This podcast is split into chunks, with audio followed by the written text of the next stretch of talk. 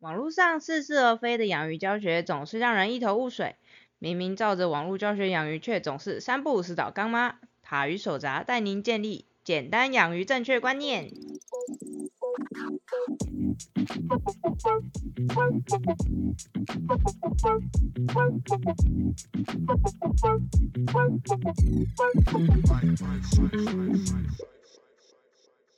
Hello，大家好，我是塔鱼手札的造景师阿喵。Hello，大家好，我是台语手札的兽医师阿汪，欢迎大家来收听我们这一集的水族大大不要听。对我们大家里面不包含水族大大。嗨，我们这一集的话又要来让阿喵痛苦了化学的一集。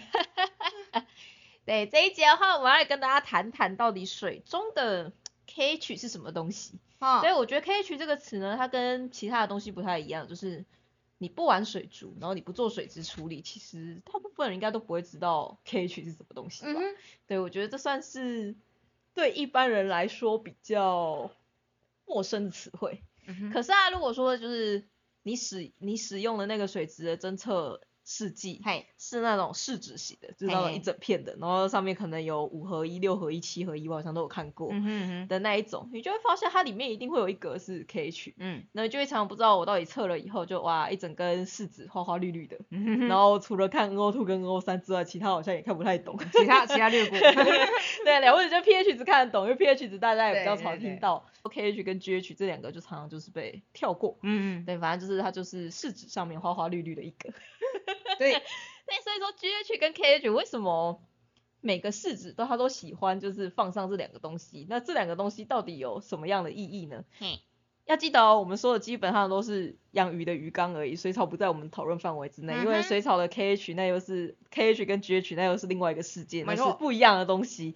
对，那一块我就真的没有这么熟了，所以说如果说是重点在养水草各位的话，这一集可能会不是这么的适用。我们重点还是会放在鱼身上啦，然后重点就是到底 KH 它对于鱼缸有怎么样的影响，我到底需不需要在意它？我真的是用了试纸之后，我有必要去判读这个数据吗？它有没有什么样的意义？是，对，那当然，为什么阿喵会这么痛苦？因为 KH 它这个词呢，本质上就是很化学的一件事情。嗯不过，阿喵你喜欢车子吗？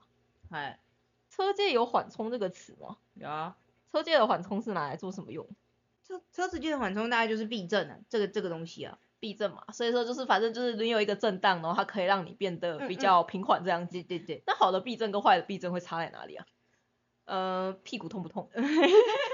对对，差不多就是这样子。然后还有就是过弯的时候，车子会不会软脚啊什么之类的。是车子会软脚是什么意思啊？软脚的话就是就是你会就是哎，我们一般如果是机车的话，就是那种压车过弯有没有？嗯就是你说那个压压压太低会被政府罚钱的那个压车吗？对 对对，就是你你你你可能往往往往左弯，然后你的左左边避震就会稍微压下来一点，这样嗯子。嗯，那如果说避震比较烂会怎么样？避震比较烂的话，你的车子就会整个整个软脚，就是你可能会撇出去这样子。为什么啊？就是它的那个，哎、那个缓冲性不够。你的那种你没有解释我的问题。嗯，哦，我知道这很物理，这很难。对，但是就是反正你骑车时候的感觉就是花了比较多钱买的那个比较高级的避震之后，嗯，然后你的车子它过弯会比较顺利它的它的避震是可以调的，就是嗯它可以调到你适合的公，就是你可能好假假如今假如说我今天五十公斤，你有没有听到阿喵有点心虚，因为它它的重量呢跟这个其实有一段落差 这样。讨厌，对，大概五十公斤。对，调到适合你的重量，然后，然后它它就会就是就是会，哎、因为因为就是调到适合的重量以后，你你你你你应该说啦，如果避震嗯调太重会怎么样？调太重，呃，就是如果就是它可以调硬嗯或软，对，那如果它调太硬会会怎么样？调太硬调太硬不会怎样，硬的话过过弯过弯是很顺，是是是没问题的。嗯，但是你遇到那个那个那个什么凹凸不平的地方凹凸不平的话，你可能腰会痛。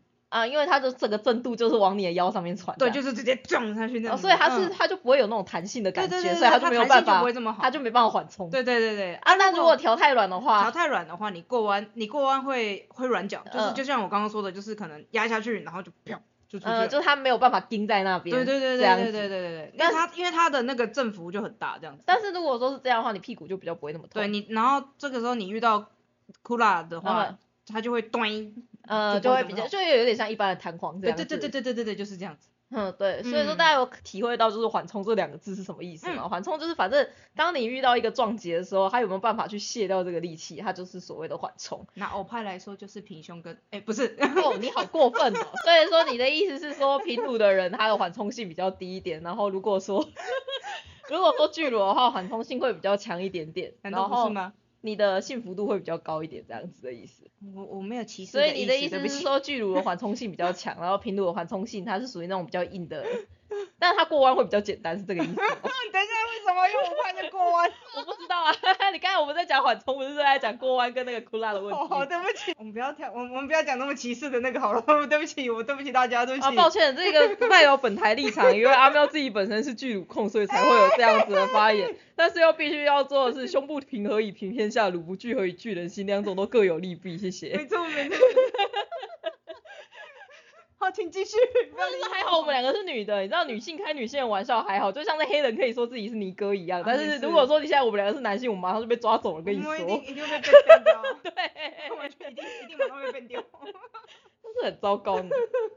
好，的，那为什么我们在这边要提到缓冲这件事情呢？因为其实 KH 值啊，它这一件事情，KH 它本身代表的就是水的缓冲性。嗯。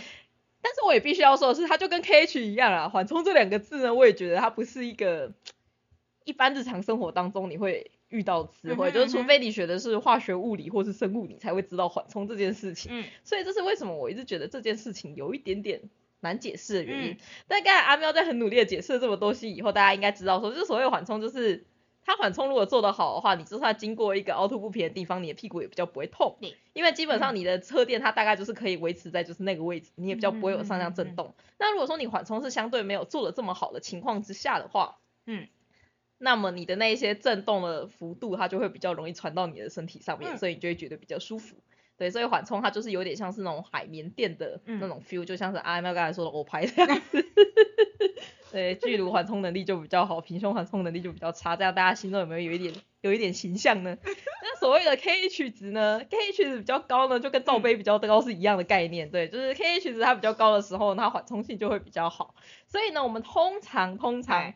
我们水里面会称 KH 值，就是因为当你的 KH 值太低的时候，你会发现你水中的缓冲性会下降。好，我相信到这边一定看起来有点模糊。它到底是缓冲什么东西啊？难道是说 KH 值比较低的时候鱼撞到水会比较痛吗？没有，不是。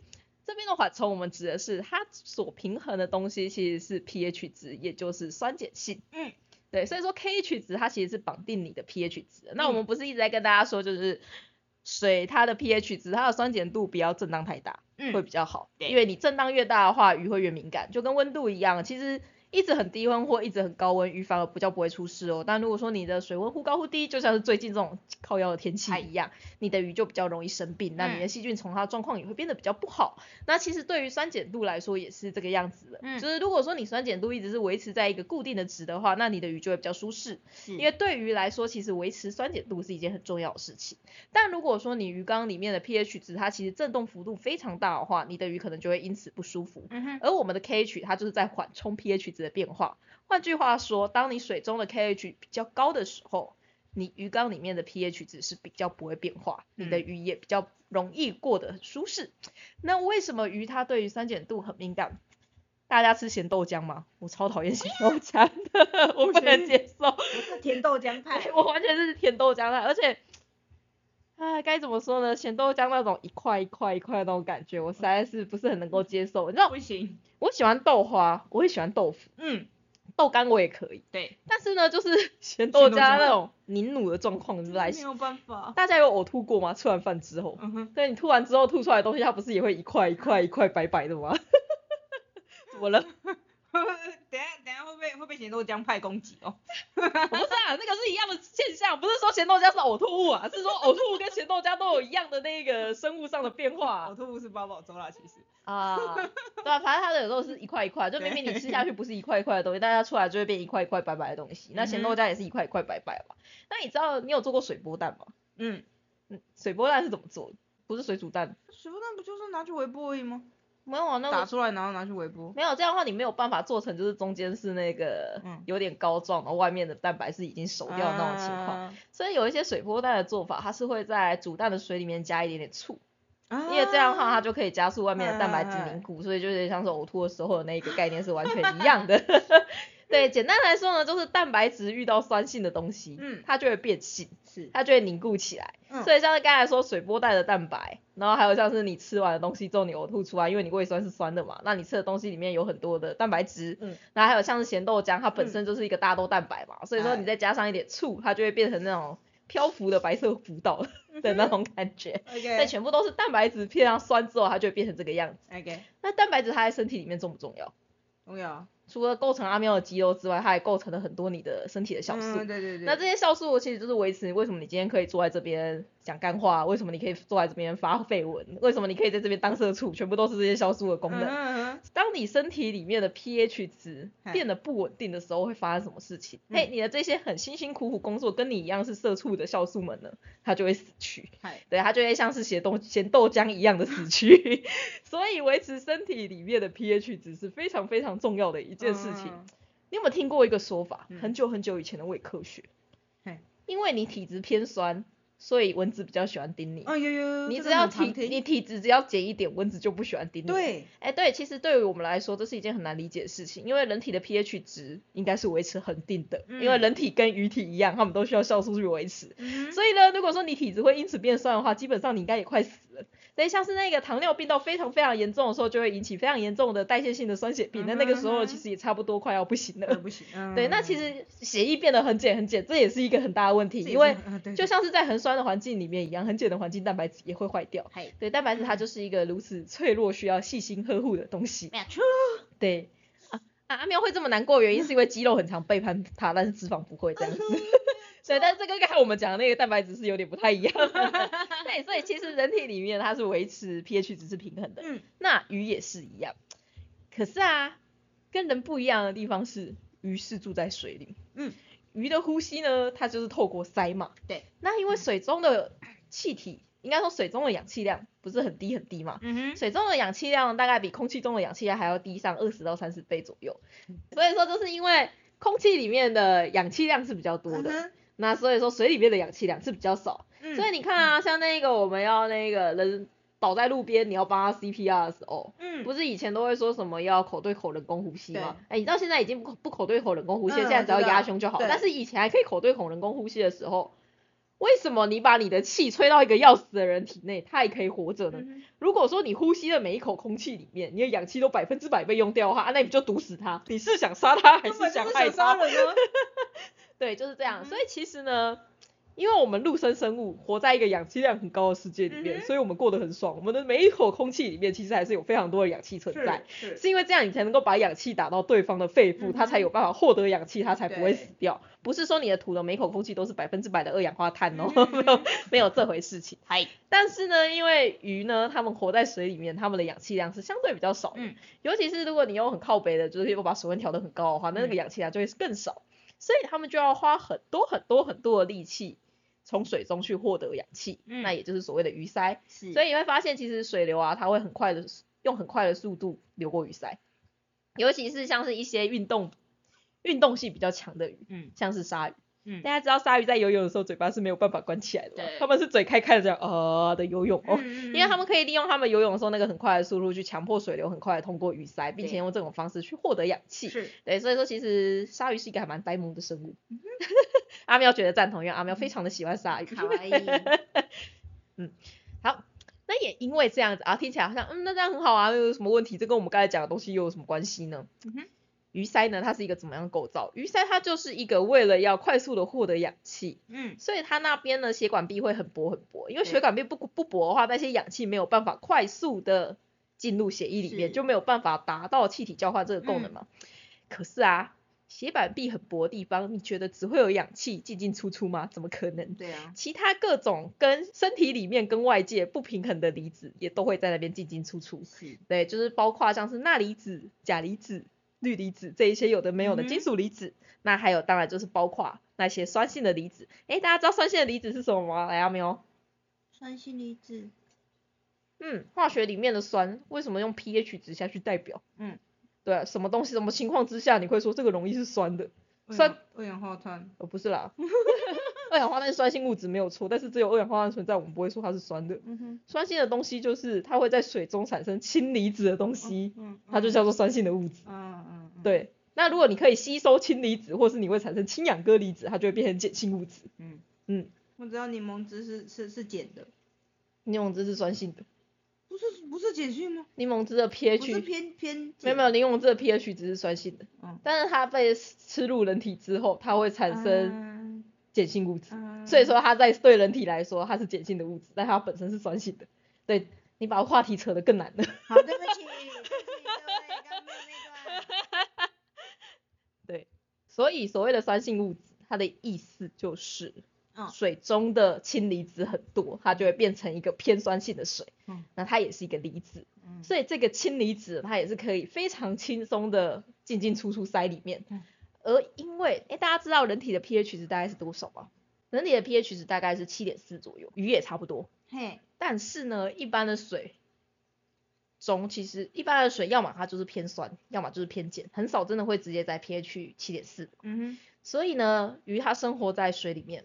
如果说你现在鱼缸的水变得很酸很酸的话，嗯那么这个时候呢，就会发生一个问题，这些氢离子会大量入侵鱼的体内，然后鱼的血就会变成血，就会变成咸豆浆的状态，然后鱼就会死掉。原因就是因为为什么人类比较不会被空气里面的酸碱度影响，顶多就是你皮肤被腐蚀而已。但是嗯为什么鱼这种生物它会这么容易受到水质影响？其实这个一切一切的原因都是因为那个鳃的存在。嗯但是他们为了要获得氧气，所以他们必须要拥有鳃的存在，这个没有办法。嗯那它的副作用就是，嗯，它会比较容易受到水质的影响。嗯所以当你水质的 pH 值不稳定，你水质非常非常容易变酸的时候呢，你的鱼的血液就有可能会变成咸咸豆浆。然后它就会死掉。嗯对，所以鱼它对于 pH 值是非常非常敏感，所以我们才会希望说，我们可以透过一些缓冲的东西，让鱼缸里面的 pH 值的变化不要这么大，因为你的变化一大，鱼它就会承受不了，它就可能会出事。嗯，对，那 KH 值它就是可以做到缓冲功能的东西哎。那我们一直在讲 KH 值它可以做到缓冲功能的东西，那 KH 值它到底是怎么样神秘的小东西？嗯它竟，然可以去平衡酸碱、欸，为什么它可以做到这件事情呢？嗯对，我们在这边就直接先来小总结一下。总之呢，就是鱼呢，它生活在水里面，对，它必须要是一个 pH 值稳定的水。嗯可是呢，pH 值它其实并不是大家想象中的这么的稳定，因为你只要嗯多加一点酸，它就会变酸；你只要多加一点碱，它就会变碱啊。所以我们才会需要一个缓冲的物质，就像是胸部一样，就像是车子的避震一样存在的东西。嗯，就是，就算你今天过得非常的凄惨，回家有一个非常开心的大胸迎接着你，都会觉得这一切都值得了，心情没有。看不到自己的，当然是说别人大胸啊，你就觉得啊，这一切都值得了，我还可以再继续努力下去的这种缓冲。对，不论你在外面受了多少伤，只要家里有欧派，你都可以活下去。就像是你在骑车的时候，不论路上多么的不平均，不论政府号称的路平专案是多么的智障，你只要缓冲够好，你的屁股也不会受伤害，是一样的道理。嗯那水中的 KH 值，它就是扮演这样的角色，就是就算你水里面会不断的有酸性物质产生也没有关系，因为有 KH 值存在的关系，它的 pH 值可以一直维持稳定，所以你的鱼就可以一直维持稳定。嗯哼，现在问题来了，哈，为什么水中会有酸性物质不断的产生？为什么水中会有酸性物质不断产生？因为代谢废物，嗯，因为代谢废物基本上都是酸的。那大家不要忘记哦，我们的鱼缸主要就是靠细菌在维持的，对嗯吧？那细菌它就是一种生物啊，所以细菌的代谢废物也是酸性的。嗯，这件事情呢，如果大家觉得有点模糊，没有关系，来，优酪乳是酸的还碱的？酸的呀，嗯，优优酪乳是酸的，嗯，醋是酸的还是碱的？呃，醋我记得也是，也也是是碱的，不不，我是指说它不是吃入人体里面，哦哦是它在外界时候的状况。谢谢。啊，酸的酸的，对，醋也是酸的嘛。嗨，那醋跟优酪乳是什么？细菌发酵食品啊。嗯，对，啊，味增它是酸的还是碱的？它也它它它也是酸的，嗯，味增其实你吃久了以后，是它会有一点点酸味嗯对出来。对对对对，对，为什么呢？就是因为其实很多很多很多的生物代谢，它最后的结果都是酸的。嗯，那当你运动过度的时候，你的肌肉是好酸，是是吧是吧？好酸对吧？那个酸是什么？那个酸其实很多都是乳酸，对，它也是酸的。是所以生物只要代谢呢，其实不论怎么样，生物代谢之后的结果基本上都是产酸。嗯，那因为你的鱼缸里面有细菌有鱼，它们都是产酸，所以你的鱼缸里面的酸性物质就会很多。所以说，当你一个鱼缸你不做任何事情，你就只是正常喂食，你的鱼缸水也会慢慢的变酸。嗯哼，但是只要你的鱼缸里面有 KH 这个东西，它就可以把这些酸给中和掉，嗯所以你鱼缸的 pH 值就可以维持稳定，那你的鱼也可以维持健康。嗯嗯，所以这是 KH 值它的功能。嗯那么 KH 值到底何许人也？KH 值它是英文的缩写啊，它如果说你直接翻成中文的话，它的名字叫做碱度，嗯，酸碱的碱，嗨，然后就是度量衡的度，它就嗯叫做碱度。我自己觉得这个名字命名的很烂。为什么？首先，碱度，当你是一个不不知道化学的人的时候，碱度你就觉得，嗯，它跟酸碱度的碱度有什么关系？嗯，因为它字是完全一样哦，碱度的对对字跟酸碱度的碱度的字是是一样，它只少了一个是少了一个酸酸而已哦，碱度。对，那这样你就会觉得说，哦好，那我有一点点化学的尝试，嗯，那我知道酸是氢离子，嗯碱是氢氧根离子，嗨，那这样的话碱度不就是应该是氢氧根离子的量吗？嗯哼，哎对，但但结果碱碱度并不是氢氧根离子的量。对，对，所以说我觉得这是一个很容易误导人的名字。而且呢，我觉得“碱”这个词，它在中文上面来说，其实你又很难跟盐下去做区分，嗯嗯，对吧？嗯，这是碱度好，然后就会说，嗯，那跟盐度有关吗？像是我现在水中的盐度多少，比重多少，这个东西有关吗？抱歉，没有关系。完全，对，这就是另外第二个，我觉得这个名字命名的很烂的另外一个理由。第三个理由是，嗯有些厂商，尤其是那些卖净水器的厂商，嗯他都会跟你说，你的水喝起来碱碱的、硬硬的，就是因为里面有离子的关系，嗯，所以他们可以用滤水器把里面的离子去掉，你就会觉得它变得比较软、比较好喝、比较甘甜。对，这是事实，因为熬水喝起来是会有甜甜的，但如果说你是喝一般的自然水，你可能会觉得嘴巴有点涩涩、涩涩、碱碱的那种感觉。然后呢，你就会觉得说，啊，那这样碱肚子的是不是硬度啊？哎，嗯抱歉，印度又是另外一个东西。对，所以我觉得碱度这个名字取得很烂的原因有这三个，因为我觉得它真的是一个超级无敌难理解，而且非常不直觉的东西。但是坦白说啦，从缓冲开始，KH 开始，这个东西就已经很难理解了。没错，对，好，那么碱度到底什么东西呢？碱度呢，它其实就是一个缓冲酸的能力的单位。嗯，碱度越高，你对于酸性的缓冲能力会越强。嗯，对，所以说其实碱度它的真正你要去测出碱度是多少，你是要用滴定的手法。哎对，但是滴定呢这个东西呢，我相我这边就不谈了，因为那又是另外一个很化学实验的东西。总之它是需要一套仪器，然后你需要那边一滴一滴，然后看它什么时候变色，这种很讨厌的东西。大家应该会有做过吧？有啊，但是嗯，大大们连国小的生物概念都没有了，你还希望他们还记得国中的什么化学、化学东西吗？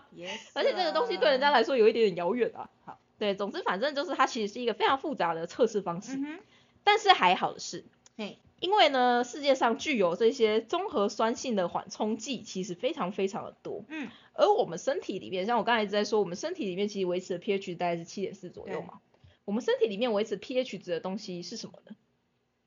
是碳酸系列。嗯哼，为什么是碳酸？因为我们只要呼吸就会产生二氧化碳，二氧化碳溶在水里面，它就会变成碳酸。嗯，所以大部分的生物体它都是以碳酸作为主要的缓冲液，嗯，也是这一些碳酸可以让我们维持在 pH 值大概七点四左右。对，所以大家有听过一件事情吗？过度换气。哦有，为什么过度换气很危险？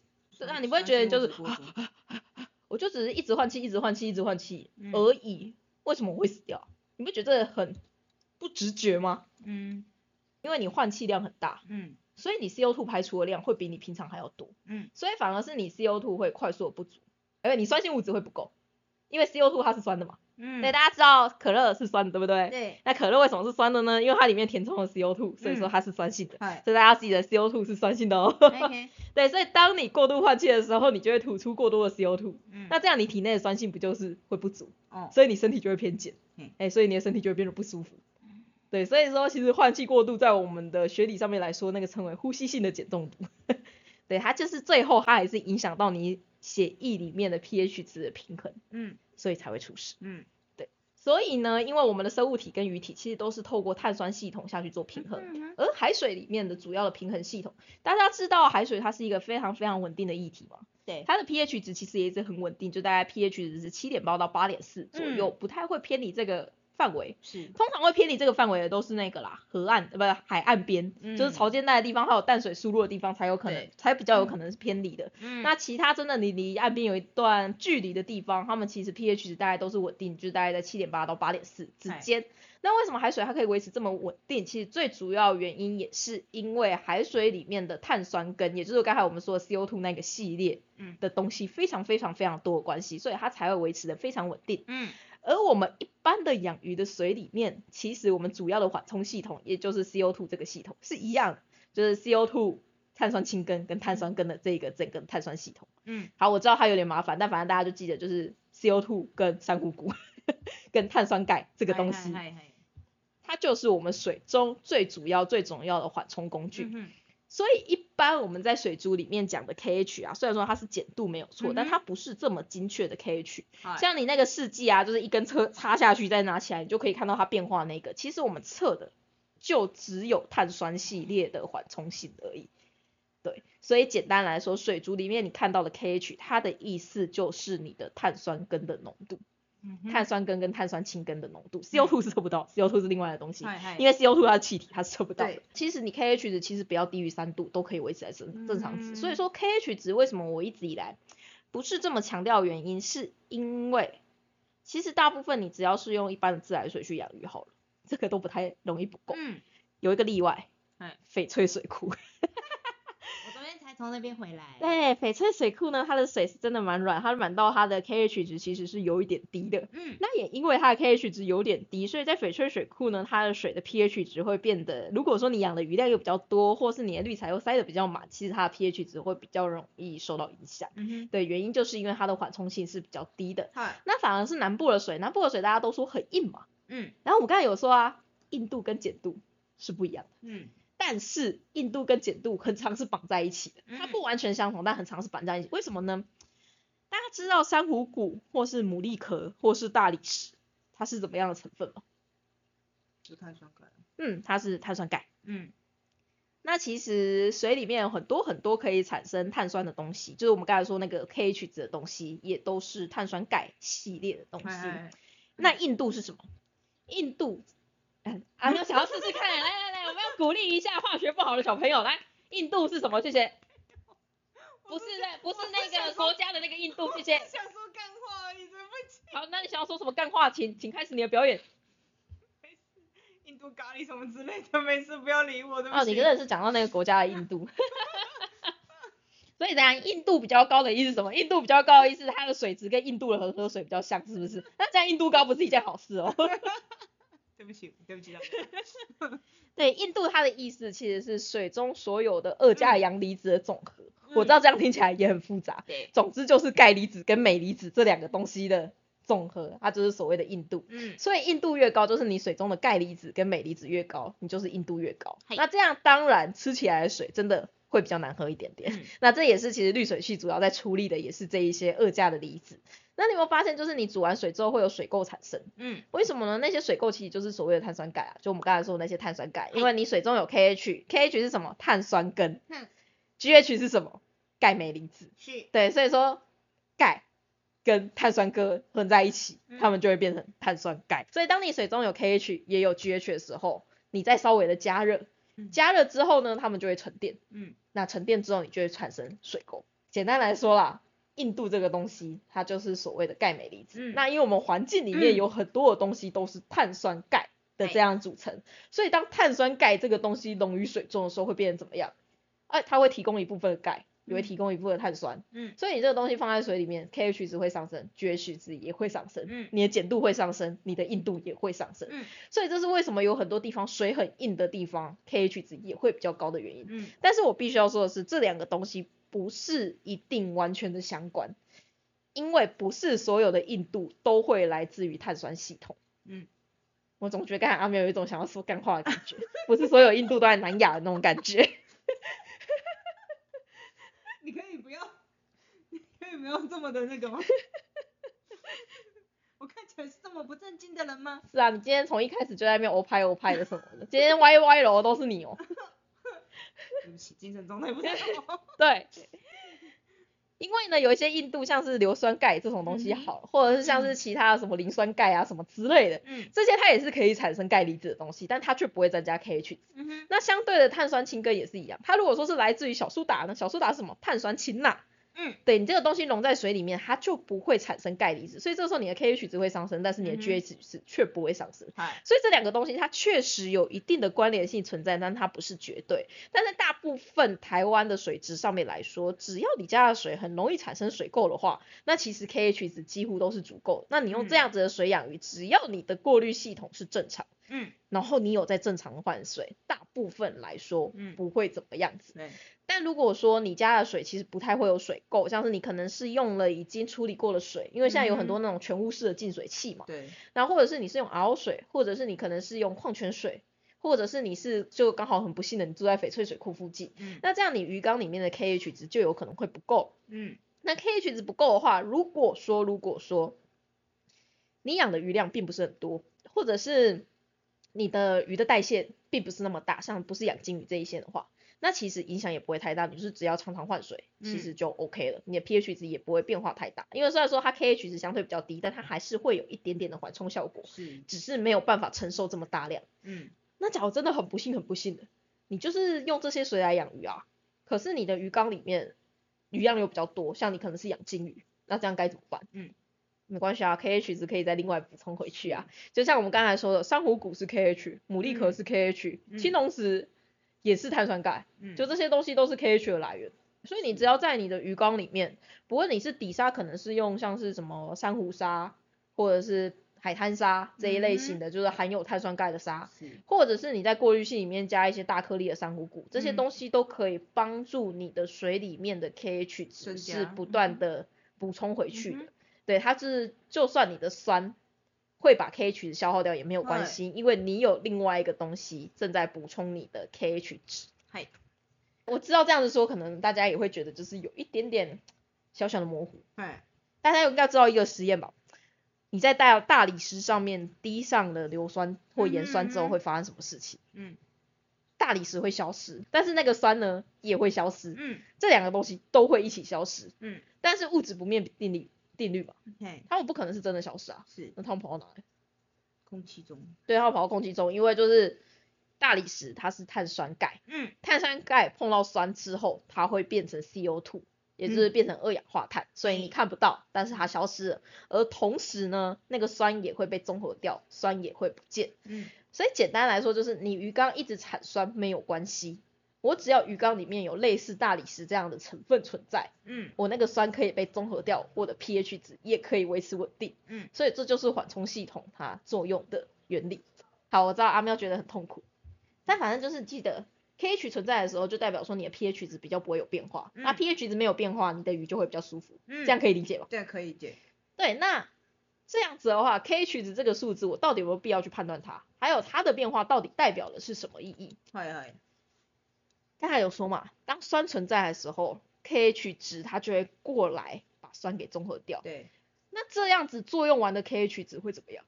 就像刚才作用完的大理石会怎么样？变成气体，嗯，它就会消失嘛。嗯哼，变成气体之后，它接着就会跑到空气里面，然后嗯就会被打掉，它就不不存在于你的水缸里面。对，所以你知道鱼缸里面产酸量越多，你的 KH 值会下降的越快。嗯哼，下降到某一定的程度，它可能归零之后，你的 pH 值才会开始下降。嗯，所以你要怎么判断说你到底多久该换水？嗯然后怎么判断说你现在鱼缸产生的酸性物质是不是很多呢？因因为基本上我们现在鱼缸里面有 KH 值，你的 pH 值你可能几乎看不到有怎么样的变化，对，它变化不会太大，因为你就是嗯有 KH 存在，你的鱼就是可以过得很好。是，但是水中的 KH 值嗯是会有变化。嗯所以，当你要确定你的水有没有开始老化的时候，如果说你是一个还蛮稳定的钢铁的话，pH 值没有变化嗯。的时候，你要看的是 KH 值有没有变化。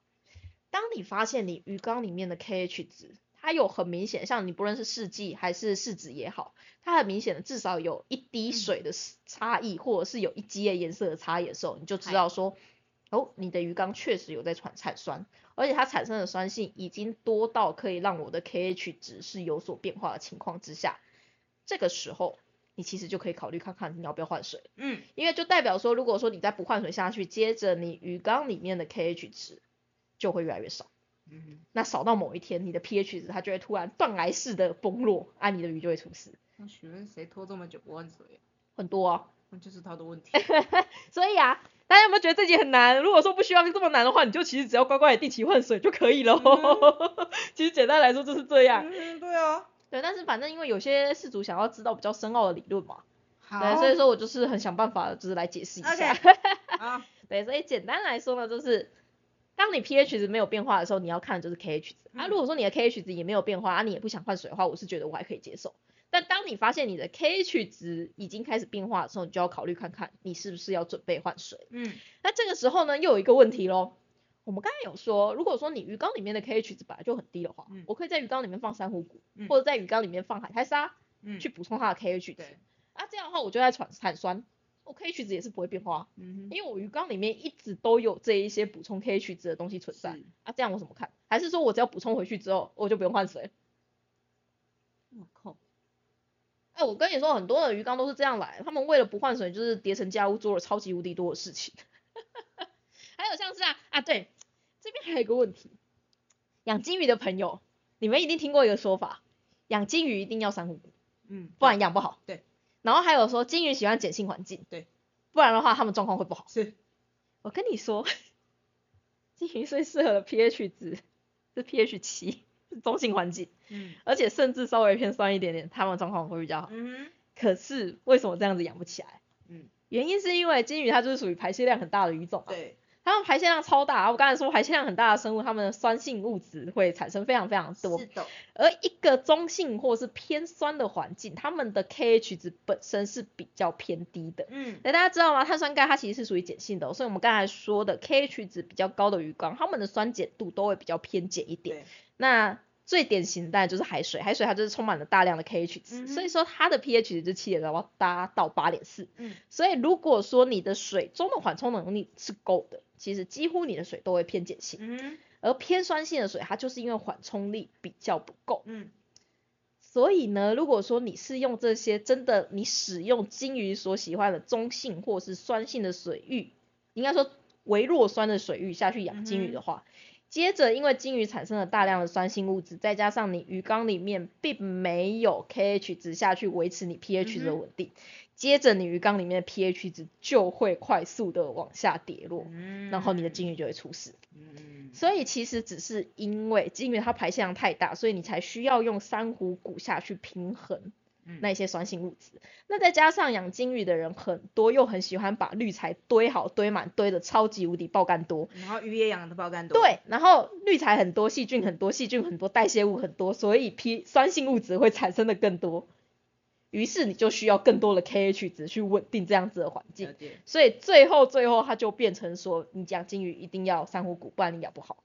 但其实如果说你的金鱼的饲养量是正常的，而且你的滤材并没有堆到这么多的情况之下，你养金鱼有没有珊瑚骨其实无所谓无。所谓。啊，但是啊，当然，如果你是在翡翠水库区的话，我还是会建议你 加一下，可能会比较保险一点，因为金鱼的屎量是真的还蛮多的。嗯。那这边呢，我们就在下来聊留一个小小梗。既然这样子的话，嗯。野外天然的水域这么多酸性的环境，啊，这些鱼不就死光了？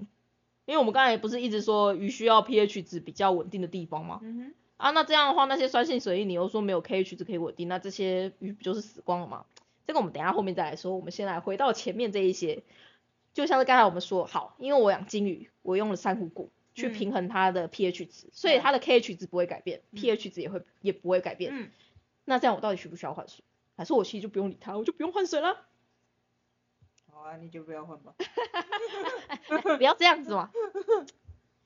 大家记得哦，我们这一些不论是珊瑚骨还是青龙石，这些碳酸钙，它遇到酸之后溶于水中，它变成 KH 值之外，它还嗯变成了什么？它还有另外的东西。我们刚才前面一直在讲嗯钙、嗯哼。碳酸钙哦。，KH 值它是碳酸，它遇到酸之后它会变成 CO2，它会消失。嗯。那钙呢？钙会消失吗？钙会消失，爱镁会留下。钙会消失，钙会消失没有错，但是钙我不知道。钙不会消失，钙它就会一直待在水里面，嗯所以你水中的 GH 值嗯会越来越高。嗯。水中的 GH 值越来越高，嗯，会发生什么事情啊？钙很多不好吗？钙很多感觉没什么问题啊，钙又不是一个很有毒性的物质啊，钙很多会有什么样的问题吗？碱度变太高。不不，钙跟碱度没有关系啊，钙是硬度啊。啊，对不起。对，印度啊，对，大家来看这个，就是一般的饲主基本上遇到这个问题的时候会出现的状况，是跟阿喵完全一模一样的哦。对。就当你你会迷失在酸碱度、碱度、硬度跟盐度当中哦，这个这很靠北，我没有办法。没有办法，哦，我就养鱼正常，换水也正常，所以我就 我去看那个哦。对，好。对，那这样的话钙离子太高会有什么问题吗？嗯。钙它又没有毒。嗯。唉，问题可大了。为什么呢？因为钙啊，它其实蛮强势。当钙存在的时候，其他的二价离子的吸收效率会变得大幅的下降。但是鱼体内其实有非常非常多的微量元素都是属于那种二价离子。嗯。所以在一个硬度很高的环境里面，鱼对于微量元素的吸收能力会变得很差。虽然说你的饲料里面确实可能有这些微量元素存在，没有错，但大家不要忘记，你在喂食鱼只的时候，这些饲料都是泡到水里边。对。所以当你水中的钙离子太多的时候，其实你饲料里面这些的微量元素的吸收能力会变得很差。嗯。所以鱼会出现营养性的疾病。那在海水来说，海水如果 GH 太高的话，其实有的时候会引发头痛病的发生，因为它就是一种营养不良的症状。嗯。对，所以钙离子太高，其实会导致营养性的疾病，是不是很难理解？因为它是水质所导致导致的营养性的疾病哦，但水质本身不会有问题。嗯。那在这些离子不足的时候，你会发现鱼身上会发生什么事情呢？像是龙鱼好了，嗯，鳞片会缺角，鳞片会变得有点凹凸不平，或是它的鱼鳍莫名其妙明明是长得长长，它突然直接歪掉。或是鱼鳍中间会突然间多了一块看起来比较凸，很像白点的一一块东西，但那个东西是在鱼鳍的鳍条上面，对，就是这一些骨质上面的异常都会出现。那如果说你是鱼苗就更惨了，因为鱼苗它很多时候它是在骨质发育的时候，所以如果你是鱼苗的话，你可能会发现你的鱼苗死亡率有一点点高，但这全部都其实只是因为你水中的钙离子浓度有点太高的原因。对，那为什么水中的钙离子浓度会太高呢？通常就是因为你不换水啊，你不换水，虽然说你的 pH 跟 KH 透过你放在鱼缸里面的珊瑚骨达成平衡没有错，但是 GH 不会消失。所以在这样子的鱼缸里面，你要判断的东西是，当你发现你水质试剂测出来的 GH 值比你新的水还要再高上一到两阶的时候，你就该换水了。再怎么样，水中都有你可以侦测你要不要换水的东西。但坦白说啦，就像刚才阿喵说的一样啊。我就换水就好，我干嘛想这么多？我只要每个礼拜有乖乖换水，鱼不要养这么多，滤材不要多这么多，我就不用想这么多。为什么要搞这么多？嗯，没办法，你知道有些人就是想要搞这么多，所以我们就必须要拍这个告诉大家说，为什么你不能这样搞。对对对，但真的，如果说大家其实可以乖乖换水，乖乖不要把鱼养这么满的话，真的不会有这么多事情发生哟。真的就是高中水质跟大学水质学完以后，我就完全忘记这两个东西了。嗯。对，但他们其实就是环环相扣，所以简单来说，你可以从 GH 值的变化去观察，说你现在鱼缸里面这些碳酸钙它到底被消耗的速度有多快，去决定你要多快要换水。那假如说你水中里面本身这一些碳酸钙的存在并不多的话，那你就是去看你的 KH 值，你就知道说你现在鱼缸里面的 pH 值的产生速度有多快，你就可以去决定说到底要不要换水。那 pH 值呢，其实正常的鱼缸里面。大家要记得哦，我们这边讲的全部是纯鱼缸哦，不是那种水草缸，因为水草很多的鱼缸呢，它基本上 pH 值的变化本身就会比较高。嗯哼。那这边大家就会很紧张了，唉，反正讲每一集都会有四组超级紧张，就像之前讲温度呢，就会有四组很紧张的说，医生怎么办？我现在用了加温棒之后，我家鱼缸每天都会有一度的一度的震荡，我好紧张。你家鱼没事就是没事，而且一度呢，对于一般正常的鱼来说，根本不是什么大问题，请冷静好吗？那我相信我这样讲的时候，大家就会，可是医生，我的鱼缸里面我水草种很多，然后每次只要早晚测起来，pH 值有时候会差到二以上，诶，这样子我的鱼会不会出事呢？坦白说，如果你是你的鱼本来就是生活在有水草缸的水草的环境里面出生的那一些鱼，而且你的水草缸是非常稳定的固定的时间开关灯，然后你的 CO2 也是非常稳定的。其实你不太需要去担心它的 pH 值的变化，没有错啊。不过当然前提是你的水草状况要是好的啦。那为什么这边说法又跟前面不一样啊？为什么这边鱼又可以忍受 pH 值的变化啊？为什么前面又不行？这个呢就要回到我们刚才给前面跟大家给大家留下来的一个小小的疑惑，嗯哼，为什么野外的酸性水环境里面的那一些很酸的水域里面的鱼鱼，可以存活下来？对，到底为什么？嗯其实原因呢有两个，那这两个原因呢，它背后的原理都是一个东西，叫做腐殖酸。哦，基本上有水草存在的地方都会有腐殖酸的，嗯 或多或少都会有一点，因为腐殖酸就是细菌去代谢了这些植物性的原料之后，那些它吃不掉的东西，它就很容易变成腐殖酸。腐殖酸呢，对于鱼是有保护效果。嗯腐殖酸它可以让鱼去适应这种 pH 值变化比较大的环境。会。除此之外，腐殖酸它也具有缓冲的功能，嗯它也是一种缓冲剂，它可以让你的水不会 pH 值下降的这么快，也不会上升的这么快。嗯，这就是腐殖酸的功能。所以呢，到了酸性水域的环境，我们已经用的不是碳酸根的那一套系统，所以你 KH 值会测不到，甚至会很低。嗯但那是因为那已经是完全不一样的系统。所以如果你希望打造出一个鱼缸，它的 pH 值会是六点五以下的话，那你要考虑的是，你要去使用其他的平衡系统、缓冲系统，嗯不然你的鱼会出事。是，而最好的、最接近野外的平衡系统，其实就是所谓的腐殖酸。嗯所以有很多人会去造那种黑水缸，就是里面可能会丢懒人叶、嗯龙眼叶，然后嗯或是一些果实、落花落果之类的。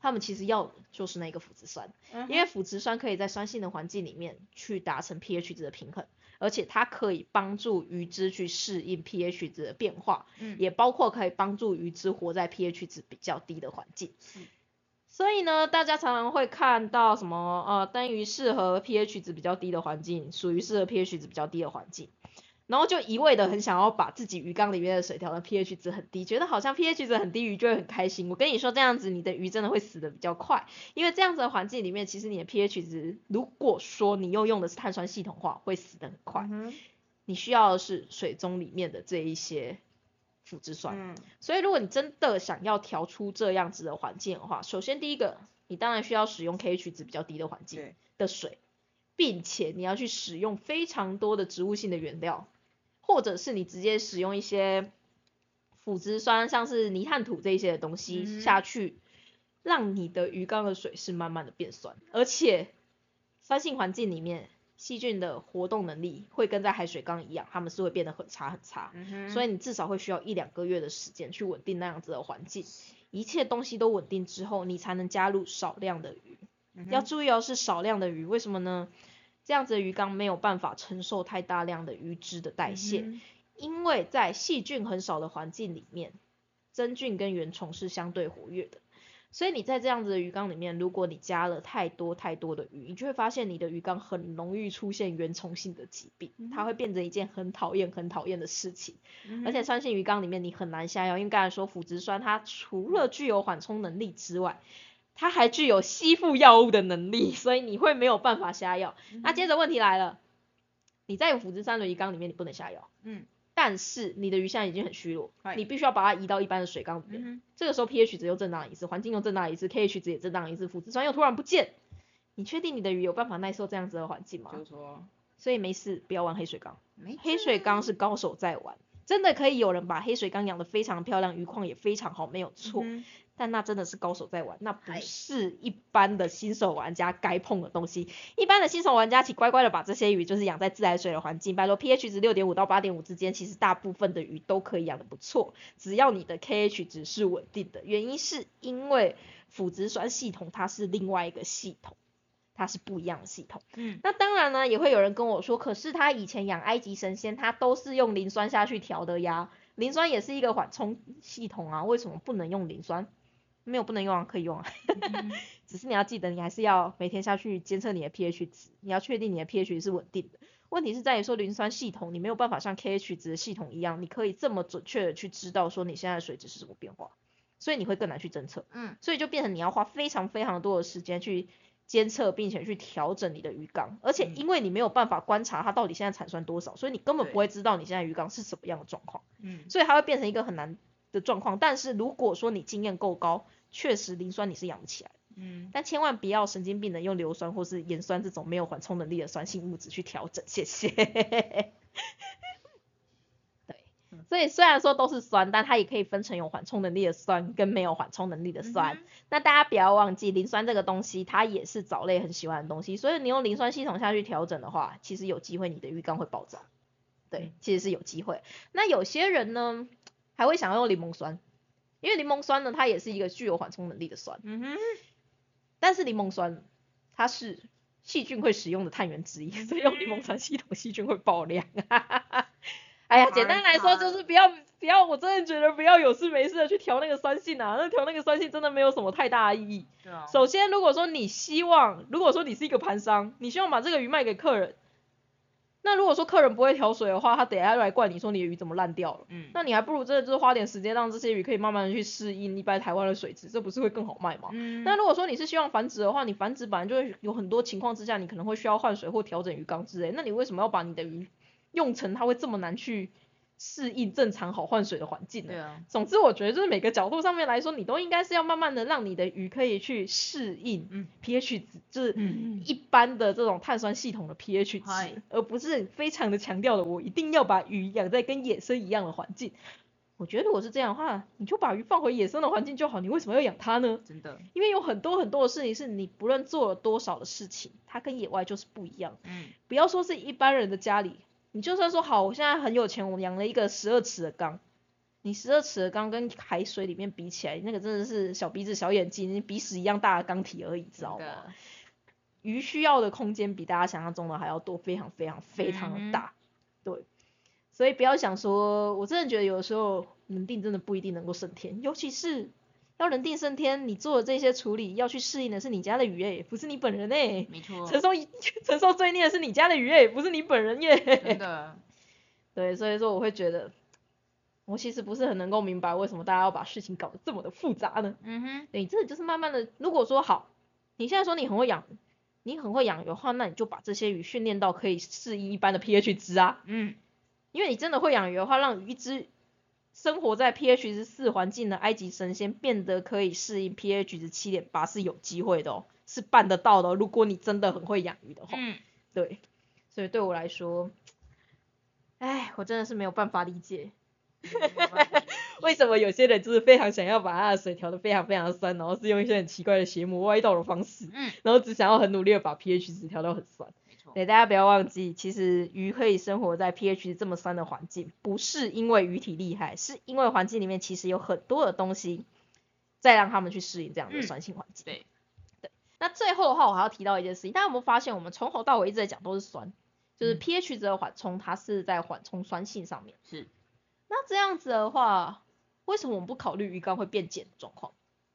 因为有些人也会发现说，他的鱼缸会变得很碱，嗯尤其是那个他可能会发现他的鱼，他的水进水的时候可能只有七点二，嗯但他放到鱼缸里面的时候，运行一下它就会变七点八，嗯，为什么会变碱？这很奇怪，而且它鱼缸里面也没有放珊瑚骨这一些会提升酸性的东，哎、提升碱性的东西啊，为什么？那为什么会变碱？我不知道，为什么过度换气会死掉？把酸酸排出太多，哦，CO2 排出太多，嗯哼，一般自来水里面嗯，会有一定的 CO2 溶于水中，是，但是当你放在鱼缸里面，你鱼缸有过滤，嗯。有打气，嗯。这些气体会被排掉。嗯，所以原本你溶于自来水里面那些 CO2 被排掉之后，嗯。你鱼缸里面的酸性物质就减少了，所以你一缸就会变碱。嗯，所以有很多的水，它其实是你打气一天之后，它 pH 值本身就会稍微的往上提升，这是正常的，因为它就是 CO2 会稍微的逸散掉。嗯哼，但是这些提升，其实说真的，我觉得不重要啦。嗯 大家记得，一切都以你的鱼况为主，只要你的鱼没事就是没事，不要提早在那边庸人自自扰。嗯，那当，然，还有一个很重要的东西哦，当你的鱼有事的时候，也不代表说就是你观察到那个点导致它出事的。嗯 可能的原因太多，对，可能的原因太多了，就像是出车祸的人，百分之七十都有戴眼镜，嗯所以一定是眼镜的问题吗？是吧？嗯哼，我一直觉得吼，一定是因为戴眼镜的关系啦，那个才会出车祸啊。今天出车祸，他就说，你看我就跟你说，我就是今天戴了眼镜才会出车祸，如果我不戴眼镜，我就不会出车祸。我跟你说，是不戴眼镜才会出车，对啊但是你会觉得就是好，如果有一个人他现在打从心底的相信，他嗯戴眼镜的时候他的判断力会变差，嗯，然后他又去看了统计学嗯，然后振振有词的跟你说，你看出车祸的人百分之七十都有戴眼镜，嗯我觉得这眼镜一定有鬼。然后某一天他真的出车祸，而且那个时候他戴眼镜，嗯，他会不会就变成一个相信眼镜会造成出祸车祸的人？那就是智商过低了，我觉得。但是你不会觉得照他们的逻辑上来说，这样没有错啊，是吧？嗯，好啦。就是现在是因为我们已经知道了一个大家所知道的常识，就是嗯戴眼镜跟出车祸其实没有什么太大的关系，嗯甚至是你不戴眼镜，你才更容易出祸出车祸，因为你看不到前面的状况。但问题是在于说，对于这些人来说，他们背景知识里面这不是常识啊嗯。那这样子的话，他这样判断很科学吧？是是是是是 是。我有去做论文研究、欸，我做了论文研究以后，他告诉我这个资讯，哎，而且我还自己实际上的实做过后，也确实是这样。为什么你说我错？对吧？希望这种人可以被淘汰掉。但你会觉得这就是水族大大啊，嗯，对。而且这些水族大大都会跟你说，他有学术理论，他也有实战经验，所以最后得出来的结果一定是对的，啊，不就是这么一回事？所以其实很多的大大都是这样子来的啦。嗯因为其实他如果说没有更多的背后的知识理论的话，他其实没有办法判断说为什么我做的这个假设是不对的。对而且他会相信说他都已经实做过，而且他有相关的论文去支持他。但是为什么你们就是不相信我，然后只去相信那一个就是只懂学术的人，对吧？这都是同一套理论啊，是。是完全一样的状况哦。哎。嗯，所以大家要记得哦，就算你现在觉得好，pH 值让我好担心哦。嗯。之前鱼都没有事情，但今天鱼突然之间就原虫感染、体表感染，它一定是 pH 值的问题，嗯太果断了。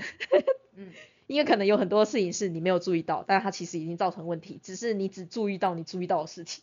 对对，所以这是为什么就是我觉得学术很重要的原因，因为它可以让你看到一些盲点存在。对。对，不然的话真的很容易会陷入落入这种陷阱。嗯哼。对，也不是说这些大家真的笨或什么之类的，真的就是有的时候你一个人你是会有盲点的。是了。对，所以就是，哎，我觉得在学术路上路上，你就是只能诚惶诚恐的不断的前进，然后你必须要保持着一个基础理论是，我可能会是错的。嗯，对。对我没有办法理解为什么这些人可以自信心爆棚的觉得他一定是对的。其实从以前到现在，我都没有办法百分之百的确定我是不是对，但我可以确保是大大有一部分绝对是错的。你要证明一些东西是错的很简单，你要证明一件事情是对的很困难，基本上是办不到的。好，那最后最后我们关于 KH 值、pH 值跟 GH 值的部分，嗯。我们再来提到一件事情。有些人会很担心的跟我说，我的鱼啊，它就是属于灯鱼里面的酸性鱼。那我也听了塔鱼的东西，我知道说它其实活在中性的环境里面，或者是稍微偏碱一点点的环境、嗯 p h 值八以下的环境都没有问题。嗯哼。可是啊，嗯因为我现在的鱼缸，我就刚好养在翡翠水库区。嗯你说可以加珊瑚骨，嗯，那我应该要加多少珊瑚骨啊？嗯。那我加了珊瑚骨以后，会不会让我鱼缸里面 pH 值瞬间变得超级无敌高，导致于我的鱼出问题呢？慢慢加，看看鱼的状况慢慢加。对。对，其实你就是说真的，这没有一定的量，因为你每个鱼缸的系统都是独立的系统，嗯所以你一开始你就是从少量开始慢慢加。如果你发现加了这一点点之后，鱼没有问题，但是你的 KH 值还是在下降，那你就再多加一点点。嗯但是不要忘记的是，珊瑚骨跟绿材一样，它们上面也会长很多的细菌，所以你一定要确保它的水流是通顺的，嗯这是一件很重要的事情。那有些饲主呢，他会习惯把一整包的珊瑚骨包成一大包，直接放到鱼缸里面去。我跟你说，这样子珊瑚骨中间很容易卡很多很多的脏东西，所以我是建议不这么做。嗯可以的话，你就是真的就是薄铺一一层的很薄的珊瑚骨的，然后很细的那种沙，再不然你就是把它当做滤材的一部分，当做石头滤材一样下去使用它，并且你要定期的清洁，因为不要忘记珊瑚骨它也是一个培菌的滤材，它不适合在鱼缸里面放这么大一包。那数量真的你就是慢慢的放，其实慢慢的放，它终究可以达到一个自自己的平衡。那珊瑚骨什么时候要换呢？只要你拿起来的时候，你发现你稍微用力，它就会脆化的时候，那就是该换珊瑚骨的时候。嗯那平常的时候你不用特别换，也不用说什么一年一定要换啊之类，这是不必要，因为我们要的并不是珊瑚骨的培菌能力，对，所以这不是这么的重要。那有些饲主会很担心说，珊瑚骨会不会放下去的瞬间就让你的 pH 值疯狂的往上飙呢？没有这么厉害，就像 是青龙石也没有这么厉害一样。如果这么厉害的话呢，我跟你说，海水缸里面一定会放满这种东西。是，对，所有的东西它们反应都需要一点点时间，也不会有什么东西，就除非你是加的是化学物质，嗯，就是那种化学的粉末，那当然会会很快。液体啊，那对对对对对，那个就真的会出事，就像是你倒一体的小苏打那一些，它真的 pH 值会瞬间提高，没有错。珊瑚骨没有这么厉害，真的没有这么厉害。嗯而且啊，在一般的淡水缸里面，如果你真的只靠珊瑚乳下去维持这样子的碱度的话，坦白说啦，大部分的 pH 值只会维持在七点八左右，它很嗯难再继续往上升。甚至是有很多地方的海水，它 pH 值本身就只有七点八而已，其实要到八点四的海水，它还需要有一些其他的碱性物质的参与才有办嗯法，它没有这么这么的容易达到 pH 值八点四哦。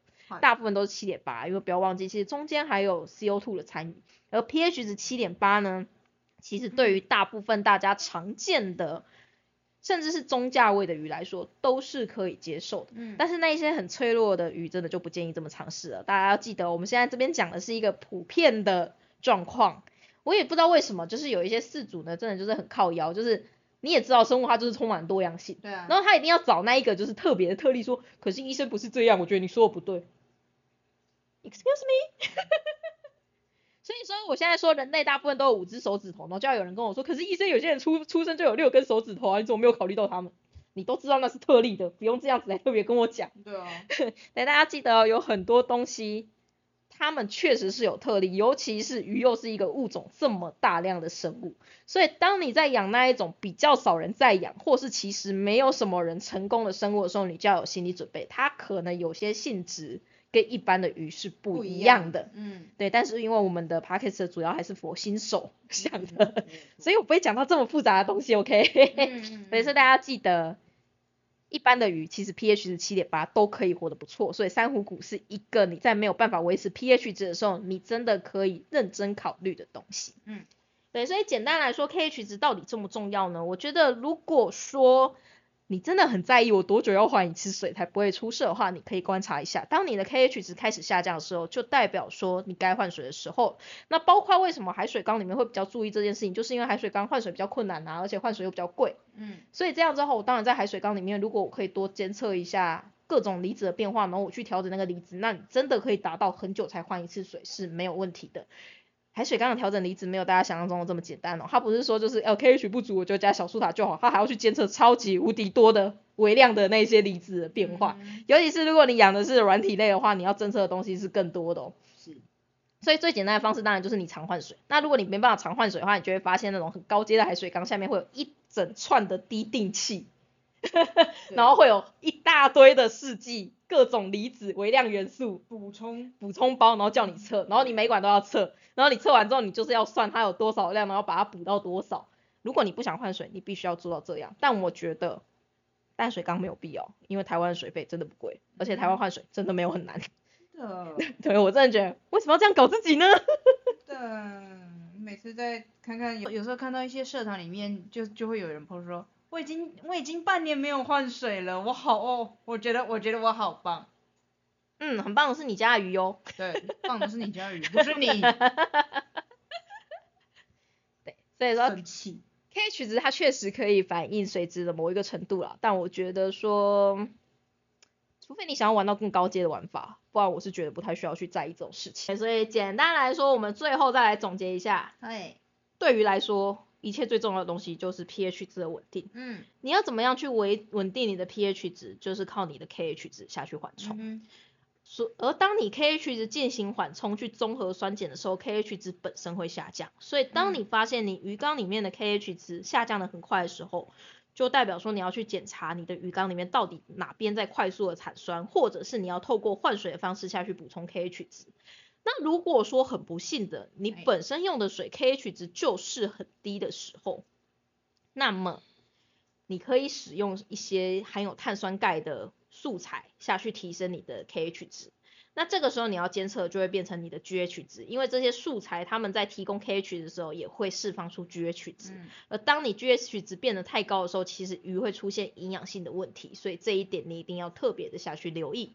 那酸性环境，尤其是 pH 值在低于六点五的环境，它的平衡系统已经不是 KH 的平衡系统，所以在这样子的环境里面，你可能会侦测到的是 KH 的数值很低，但是它 pH 值却不太会变化。那原因是因为酸性有酸性的缓冲容易，而大部分大部分在野外酸性的缓冲剂都是腐殖酸类，所以如果说你想要去让你的鱼缸变酸的话，首先第一个你要使用的是那些 KH 值不是很高的水为基底之后，你要去想办法使用各式各样的腐殖酸下去调整你的水质，而在这种酸性的水域里面呢。腐殖酸你没有办法去侦测，磷酸你也没有办法去侦测，所以会变成说你必须要时时刻刻去侦测你的 pH 值。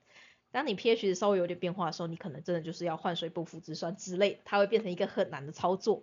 所以这是为什么我会建议新手可以的话，拜托不要把鱼养在 pH 值低于六点五的环境之下。而事实上，大部分在野外那种生存于酸性水域的鱼，它是真的可以去适应。比较高 pH 的环境，只是前提是你的 pH 值要是稳定的。嗯。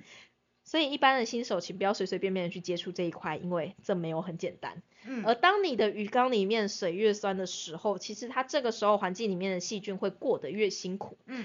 而这些过得越辛苦的细菌呢，它会导致于说你鱼缸里面的有机物的分解，重点会放在原虫跟真菌这两个东西。这两个东西也是有机会造成鱼质疾病的。而且在这样的环境里面，你下药是不好下的，所以不要随随便便把鱼缸的水调酸，因为它会是伴随着很多很多的问题。这种酸性鱼缸是高手在玩的。那不要忘记的是，水草缸它是另外一个世界，水草缸它跟这一套理论是完全不一样的。所以你不要自己用了水草缸，然后 pH 值一天变化很多呢，在那边叽叽叫。只要你的鱼是没有问题，就是没有问题。但只要你的鱼是有问题，那就是有问题。但不要忘记的是，你的有你的鱼有问题，不代表说是你观察到的那个问题所造成的问题，它有可能是其他的事情。对你需要的是，有可能是你的问题。哎 对，就是你需要的是，你真的是要去看更多的东西，你才有办法去理解这些东西。所以真的不要急着下判断，因为我觉得。这世界上的东西呢，比你想象中的还要复杂，非常非常非常的多。对，就像是我也不懂车一样。嗯，对，我也不会就是不懂车，然后就在那边说，哦，老板，这是不是因为那个避震怎样怎样的问题？老板只会觉得你很烦而已。嗯，你就是乖乖闭嘴，找一个你信任的人，然后听他的话，你就只能这样。再不然就是要努力的下去做功课。对。那如果你不愿意做功课的话，说真的啦，努力换水，嗯，努力的清洁你的鱼缸，然后鱼不要养太多。其实不会出什么太大的问题。没有错。对，那以上就是我们这一集的水族大大标题。嗯。希望大家不要睡死，因为我知道这个有点难。啊，没有，快要去了。我知道这个有点难，但反正大致上的概念是这个样子。嗯。那下一集我们来跟大家聊什么好呢？聊化学。那我们来聊生物。下一集我们来讲有机物到底是什么。啊。嗯，我们来讲，就是有机物跟鱼缸里面的那一些细菌，它们之间的爱恨情仇纠葛吧。好的，嗯，那我们就下礼拜见喽。嗯，大家拜拜。拜拜。